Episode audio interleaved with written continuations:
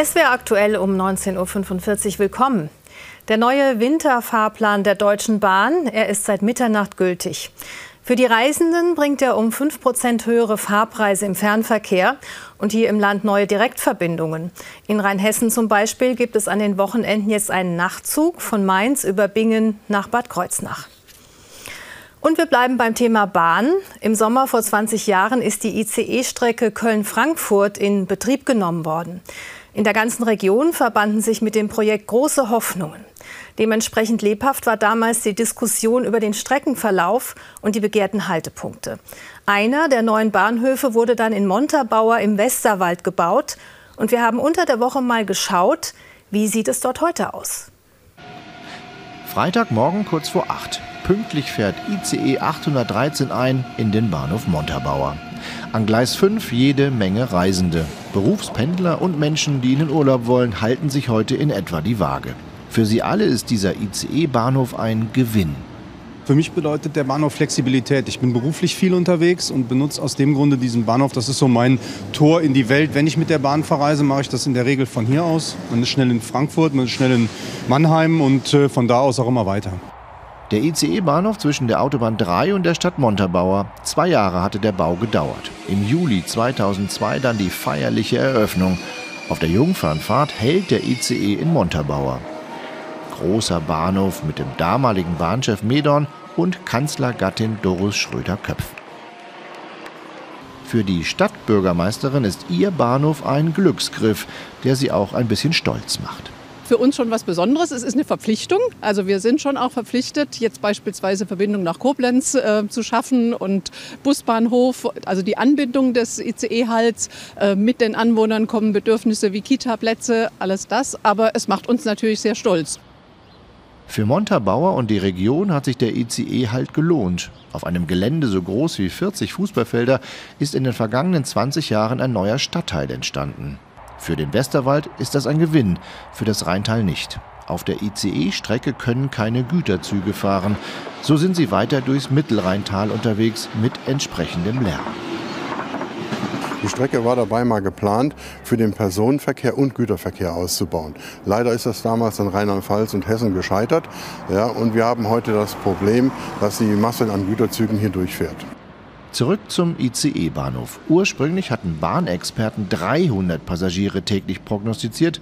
Aktuell sind es fast 3000, die jeden Tag in Montabaur aus- und einsteigen. Die Frau, die am Freitagabend in Mainz von einer Straßenbahn erfasst wurde, ist in der Nacht zum Sonntag gestorben. Das hat die Polizei mitgeteilt. Die 60-Jährige hatte in der Nähe des Mainzer Hauptbahnhofs die Straße überqueren wollen und dabei wohl die Bahn übersehen. Auch eine Notbremsung konnte den Zusammenstoß nicht mehr verhindern. Polizei und Staatsanwaltschaft ermitteln. Das Lebensmittelunternehmen Rügenwalder Mühle ruft zwei vegane Wurstsalate zurück. Und zwar das Produkt veganer Schinkenspickersalat in den Varianten Kräuter und klassisch.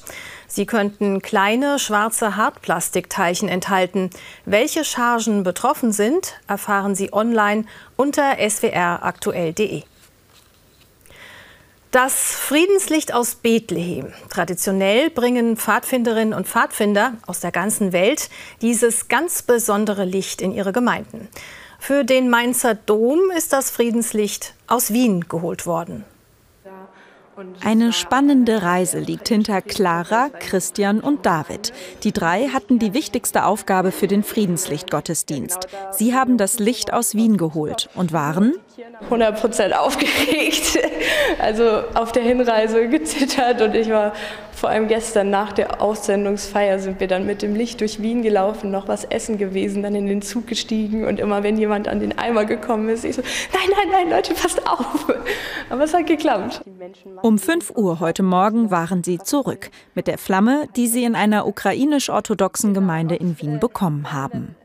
Es war irgendwie unbeschreiblich. Also ähm, wir waren bestimmt 2000 Leute und es war natürlich schon ein bisschen unruhig da in der Kirche.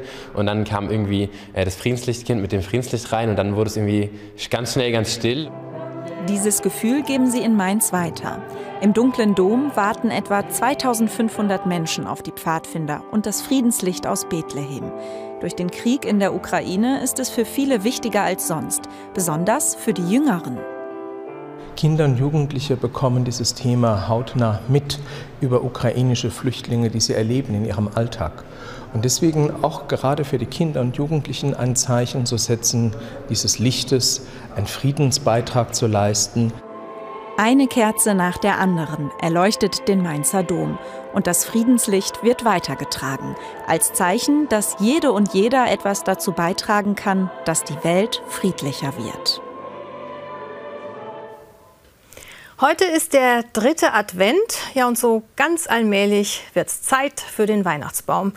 Und alle Jahre wieder lautet die Frage, wo findet man denn das schönste Exemplar fürs Fest? Immer beliebter wird dabei die Variante Tannenbäume selbst schlagen in unseren Wäldern. So wie zum Beispiel heute im Pfälzerwald. Da war viel los, trotz eisiger Temperaturen. Werkzeug und warme Kleidung stimmen schon mal am Kesselberg bei Edenkoben. Trotz Temperaturen von minus zwei Grad ist hier schon am Vormittag jede Menge los.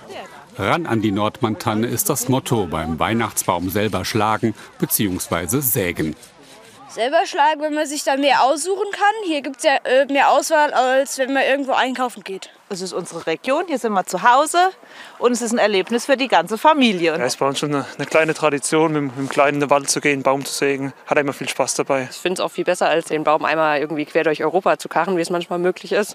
Dass man einfach hier direkt vor Ort schauen kann und dann weiß man auch, dass der hier gewachsen ist und dass er nicht irgendwie behandelt wurde oder so. Kurz ist der Weg auch zur Stärkung. Glühwein, Kinderpunsch und Wildschweinbratwurst werden gerne genommen zum Aufwärmen. Und auch die Weihnachtsbäume gehen weg wie am Fließband. 20 Euro kostet der laufende Meter. Das Forstamt Hart hegt und pflegt die Nordmantannen auf dem eingezäunten Waldstück. Gedüngt wird hier nur ganz wenig und gezielt, und zwar alle acht Jahre, im Gegensatz zu so mancher Christbaumplantage im europäischen Ausland. Noch gedeihen die Tannen gut, aber der Klimawandel ist auch hier schon spürbar. Manche sind eingegangen. Also ein paar, die werden dann rot, die haben wir rausgeschnitten. Ähm, Im Großen und Ganzen sind sie doch noch gut über den Sommer gekommen. Aber natürlich, wenn sich das jetzt so summiert oder noch schlimmer wird, dann wird es schwierig, hier Nordmantan zu halten. Für dieses Weihnachtsfest gibt es aber noch genug Nordmantannen. Bis in den Nachmittag hinein gehen bis zu 500 von ihnen auf die Reise raus aus dem Wald, um bald festlich geschmückte Weihnachtsbäume zu werden. Bei der Geburt Christi sollen nach der biblischen Überlieferung nicht nur Menschen, sondern auch viele Tiere dabei gewesen sein. Daran erinnert die sogenannte Tierweihnacht in Daun in der Eifel. Im Wild- und Erlebnispark können vor allem Kinder an zwei Adventssonntagen erfahren, was in Bethlehem geschehen sein soll und welche Tiere dabei waren. Zum Beispiel die Kamele, mit denen die Weisen aus dem Morgenland kamen. Außerdem dürfen die Kinder die Tiere mit Futter beschenken. Die Einnahmen gehen an Schulen und Kitas in der Vulkaneifel. Und jetzt zum Sport. Zur wohl größten Überraschung an diesem Wochenende. Die Frauen des Volleyballclub Neuwied spielen schon das zweite Jahr in der Bundesliga, haben aber noch nie gewinnen können. Bis gestern Abend, da glückte ein 31 Sieg gegen den Europacup-Teilnehmer Suhl. Es ist ein historischer Moment für das Volleyball in Neuwied und es ist eine kleine Sensation, die den Deichvolleystar gestern Abend gelungen ist. Wir haben gewonnen. 3-1 gegen Suhl.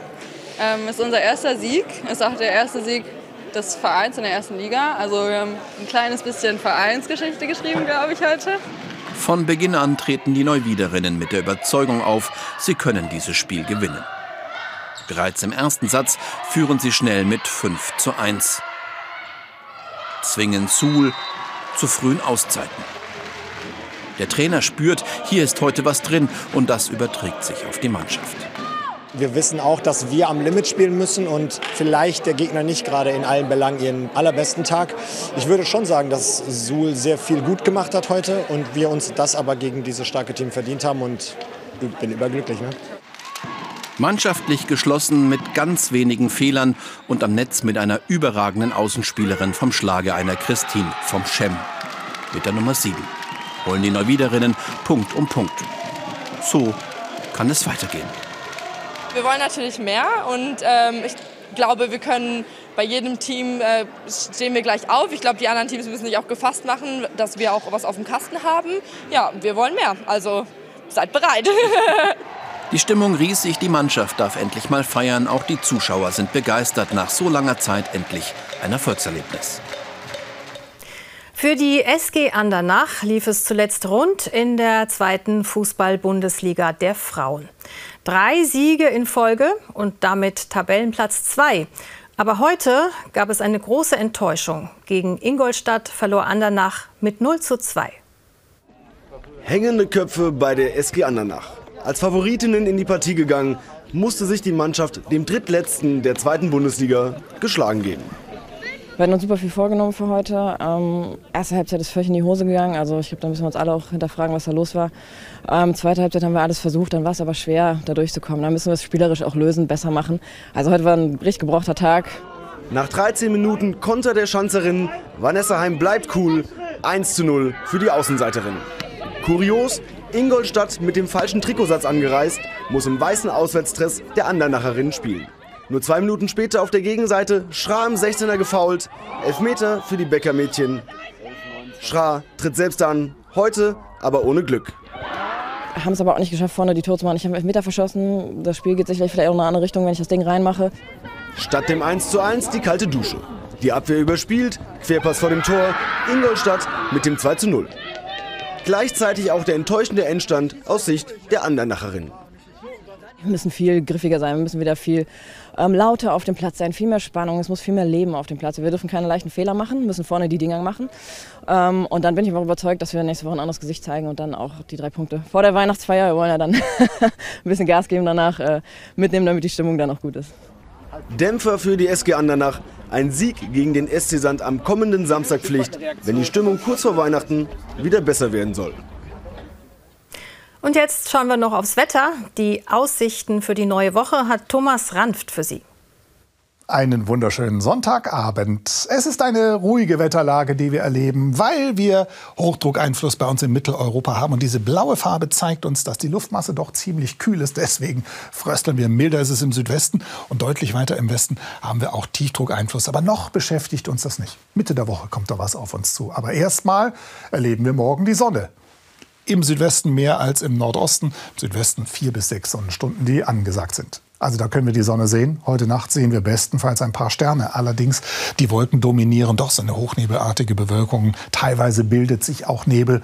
Und es ist weiterhin kalt morgen früh, wenn Sie früh raus müssen. Minus drei bis minus sechs, teilweise sogar minus acht Grad, die da in den Frühstunden zu erwarten sind. Und dann haben wir einen Vormittag immer noch mit relativ vielen Wolken oder mit Nebel der verzieht sich, die Sonne setzt sich nach und nach mehr durch, am Nachmittag dann deutlich mehr Sonnenschein. Es ist natürlich trocken und es ist immer noch ziemlich kühl. Das heißt, die Höchsttemperaturen an der Mosel und am Rhein um 0 Grad in den Höhenlagen, Höchstwerte um 3 Grad. Das Ganze bei recht schwachem Wind aus unterschiedlichen Richtungen, also das kein großes Thema. Interessanter sind die weiteren Aussichten. Da haben wir den Dienstag als Übergangstag. Wir starten noch mit Sonne, dann werden die Wolken vermutlich dichter in der Nacht zum Mittwoch und am Mittwoch selber dann ziemlich viele Wolken. Und die sind vielleicht auch nicht ganz dicht. Da könnte Schnee draus fallen. Vielen Dank, Thomas Ranft. Nach der Tagesschau folgt die Doku Winterfreuden in Österreich und wir wünschen Ihnen noch einen schönen Abend. Tschüss.